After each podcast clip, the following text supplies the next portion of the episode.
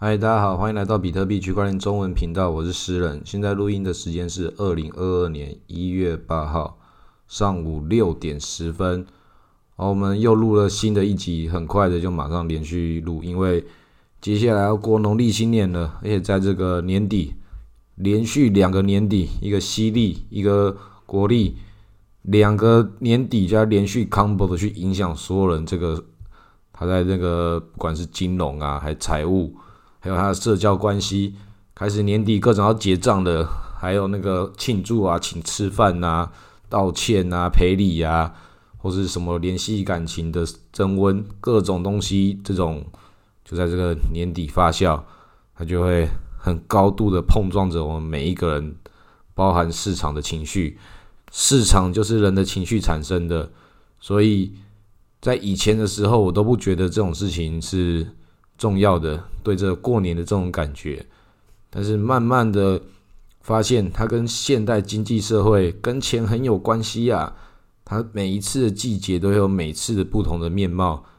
每个人在这个时节里面，他就是必须在这个状态之中，配合着全体的人类要一个仪式感。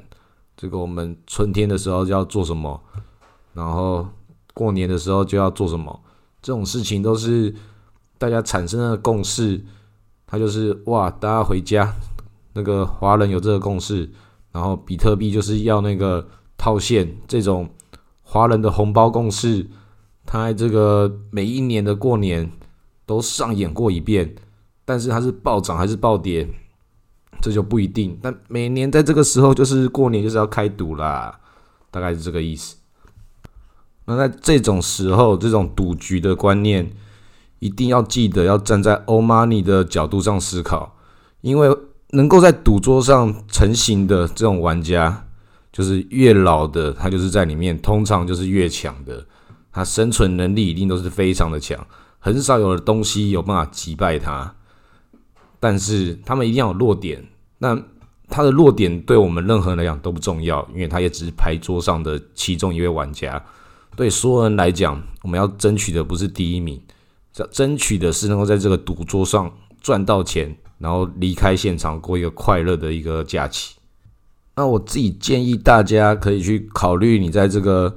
你的生活中跟你的人际关系之中，你要找到那个财富密码跟这个对冲风险的模型。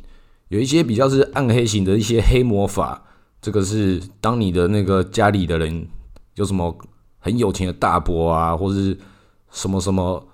二姨丈啊、三婶婆啊之类的，不管，只要你家里有那种老人家是有钱又不喜欢比特币的，然后你们家是富二代家族，你就可以这个时候把一些比特币做套现，然后在家里不停的传教比特币有多好，因为你已经套现了，已经拿现金了，然后你不停传教比特币有多好，他们就会跟你争论，然后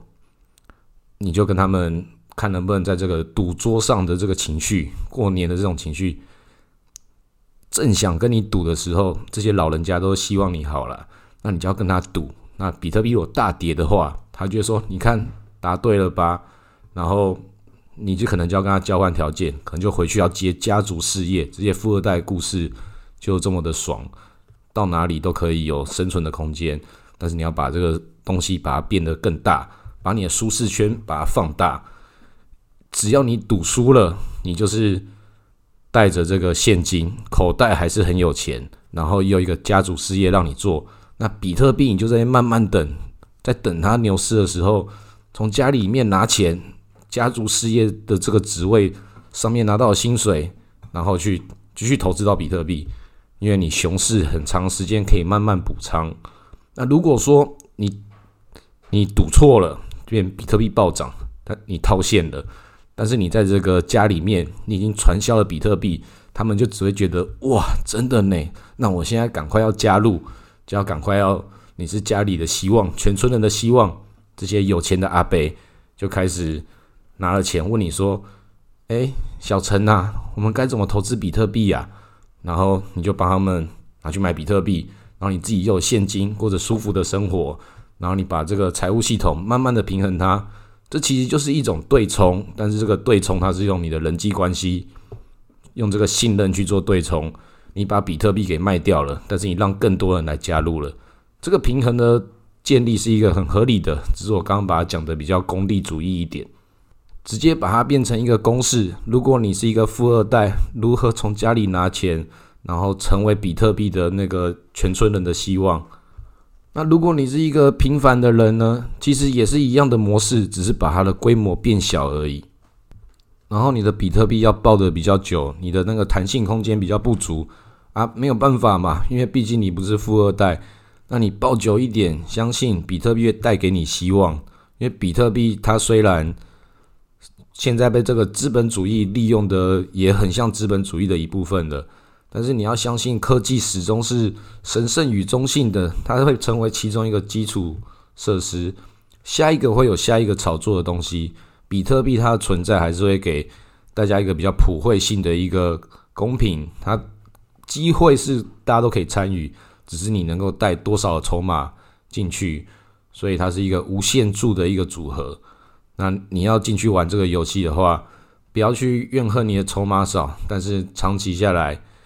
你还是可以得到这个在赌桌上的收益的。我们就是如刚刚讲的，不要去成为这个赌桌上面赢最多钱的玩家，在这个无限赛局里面，你要成为最有生存力的玩家，再慢慢找到你扩大你收益的方式。上一局我们讲的都是这些，那个你如何去受到这些损伤。那我们这一集就讲的乐观，你如何去遇到那些机会，这样就是比较能够找到。那个正向条件的地方嘛，那我自己是建议你越在这种风险的时候，你要越去拥抱风险，因为像现在这种熊市的时候，为什么我在熊市的时候，我刚刚好这个大跌的时候，算是躲过之后还倒赚了一点，那是因为刚好我是拿去买 NFT，我刚好把一部分的比特币刚好卖掉一些。但是我那个卖掉一些，并不是我那个想把比特币卖掉，而是我是把它放到以太坊的 Uniswap 上去。我的比特币当时我就卖掉一些，是被洗出交易区间，得到了那个满手的 U，然后我那个满手的 U 把它体现出来，然后它又马上又大跌了，所以我算是那个时候算是躲过。但是那是小朵，因为它只是我 DeFi 帮我创造了一个平衡。但是我在那跟之前做的另外一件事情，是把我的小币有一批 NFT 的元宇宙的币，把它换掉，换成比特币。那这样子讲起来，其实我只是把风险把它冲掉，我把最高的风险把它变成最稳的比特币，跟比特币要承受这个波动的风险，把它变成。用美金再去用美金去换成其他的 NFT，那这样的话，我刚好在那个时节，我得到了比较多的以太币去换成比较多的 NFT，刚好在那个状态，NFT 它变成某种程度上的避险，但这个东西讲起来，避险这件事情，很多人会嘲讽，但是顶级资产它本身就是被。比较有资产的阶级的人当做避险，他们所思考的，并不是说我这个东西在账面数字上多少，而是我拥有多少的筹码。因为对长期来讲，法币是无限的，有限的顶级资产永远都是有限的，像比特币、像黄金、像房地产，它不管价钱有多贵，能买的时候就要囤。这是一件很合理的事情，因为全世界的财团、全世界的有钱人，所有人的共识会往顶级资产去集中，包含艺术品。所以你越往那边靠近，你会越靠近这个事情的核心，然后你会越得到这个事情的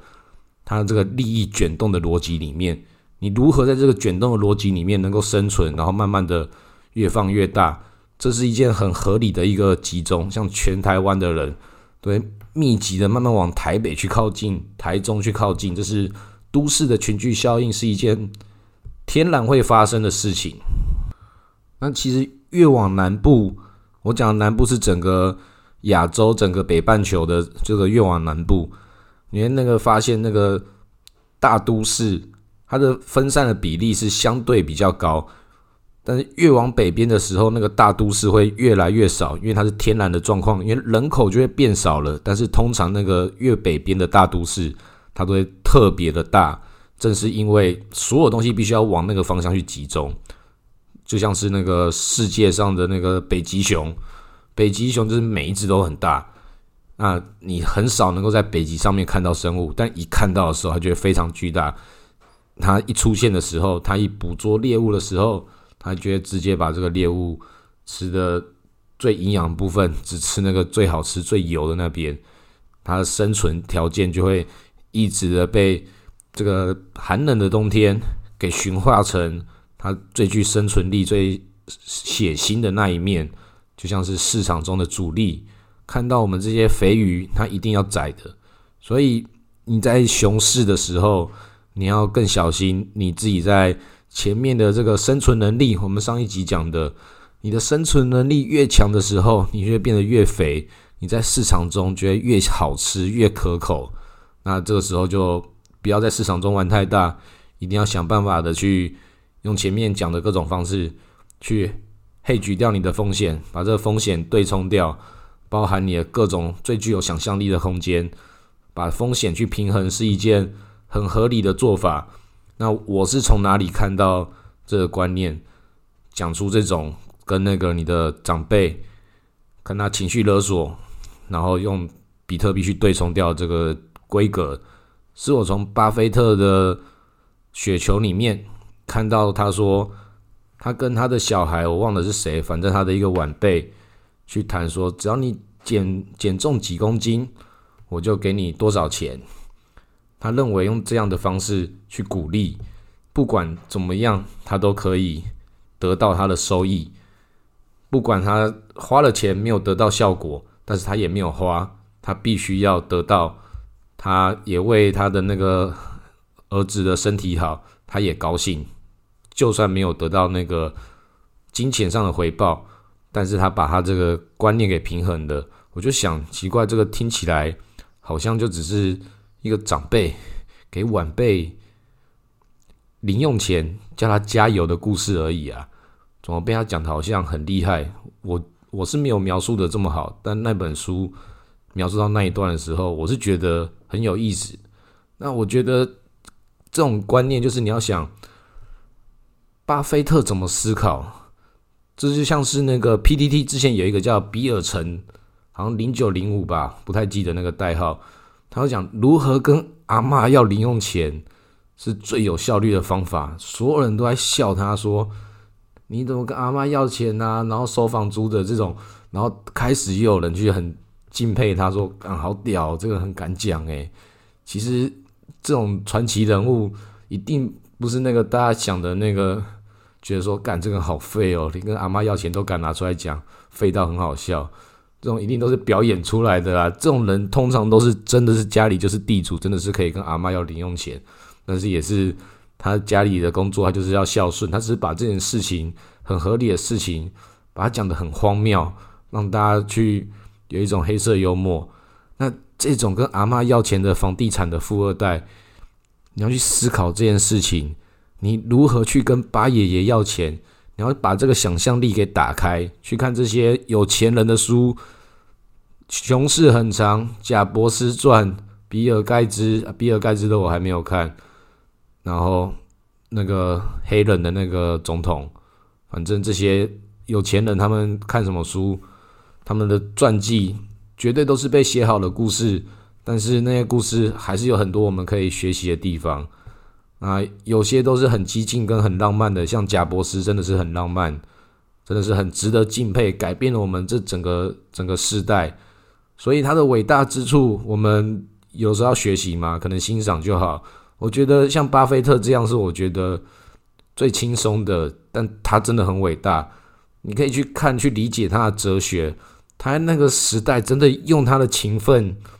去创造他自己的财富，他真的就是。一步一脚印的去走出来，所以才一直觉得说：“哎，你们年轻人要勤奋的工作啊，不要想着投资虚拟币一步登天呐。”那你去看的那个比特币的历史跟巴菲特的历史，它中间有很多可以参考的地方。那个巴菲特当年的故事很值得去看，他为什么一步一脚印的把这些每一家公司的股票都 review 一遍，然后看一遍，走到人家公司里面去把那个纸本的股票给收购、签名、盖章，这是多么细腻跟多么耗费体力，而且多么具备高度专业的智商，才有办法做的一个勤奋的一个老爷爷。我觉得是所有投资人都必须要去。去非常尊敬的一个角色，即便他不喜欢我们的比特币，但是他一样是投资人所有的人的老师。我觉得这种人太强的了，这种传奇性的一个民营角色，大家要那个好好的珍惜我们这个身边中的你的长辈，那我们就可以好好的去学习他们的历史。巴菲特已经是历史了，我们就学习他，看他会怎么样的这边雪球会怎么样的融化，他的冬天会到。我们的春天也会来，但是冬天跟春天它都是交互的。但总有一天，我们一定要面临那个每个人都不想面对的事实，就是熊市会来啊，然后家人会离开之类的，每个人都会遇到。那这种事情遇到的时候，就是这是你的抗打击能力。哦，那大家可以去看一本书，是那个黑天鹅效应的那个作者写的《反脆弱》。那这本书真的很好看。那反脆弱这种概念，它就是你每一次像孙悟空一样，那个他每次死掉复活，然后又更强的，就像比特币一样。那这种反脆弱能力是每个人在人生之中往下学习的必经过程。那有些人学习的没有那么轻松的话，那可能就会比较早被这个社会淘汰，因为比特币不等你呀。但比特币永远都在那边，就跟爬山一样，山就在那边。所以你在这样的状态之中去追逐比特币，最简单的方式就是抱着比特币，因为比特币的反脆弱能力比你还要强太多了。人类是很渺小的，那你既然都已经知道比特币是这么强大的一个存在的话，那你就要像哈利波特里面那样那个搜捕手一样，看到这个金探子，你的手就要去把那个金探子给握住，不要让他跑掉。你他一直跑掉，所以你一定要。狠狠的抱着这个金探子，你的那个扫帚都已经掉地上了，那是你那个唯一的救生稻草了。你就那个掉下来的话，不只是你这队输掉，是你整个人都会死掉啊！你的魔杖有办法那么快从你的口袋之中拿出来吗？这就是那个投资比特币这么刺激的感觉。但如果哈利波特这个宇宙，这个魁地奇游戏如果可以更扩充的话，你的那个火闪电。那个四万两千个跟跟那个什么五点以太币的棵数一样，你搭建了一个这个安全网路，然后你可以你的闪电会保护你不会掉下来，你有这种防空优的这种能力，避免一些奇怪的黑魔法哦，那种事情就是跟那个元宇宙一样，开始要氪金。但不管怎样，你怎么氪金，就是这个最重要的还是这个金探子这个比特币。你没有握到它的话，整场比赛都还是输掉。不管你的这个安全网搭建的有多厉害，最重要的故事的核心，比特币一定要好好的握住。那只是现在这个宇宙它变得很巨大，它不是只有一个金探子，它也不是只有一个诱惑，有很多其他那种流星彗星跑来跑去的那些跑得更快那些金探子。你会觉得那个诱惑力更巨大，就像是《Don't Look Up》这里面的那个彗星。这里我就要爆雷了，这个大家自己斟酌。反正人类在里面就得到了这个想要贪婪的果实。这个在陨石上面挖矿。那这故事我们讲现实世界，不讲电影爆雷。现实世界那 Consensus 的。其中一个投资的公司就是要在陨石上面、彗星上面真实挖矿的。那它是一个以太坊的这个区块链公司，很屌诶，投资一个这么屌太空项目，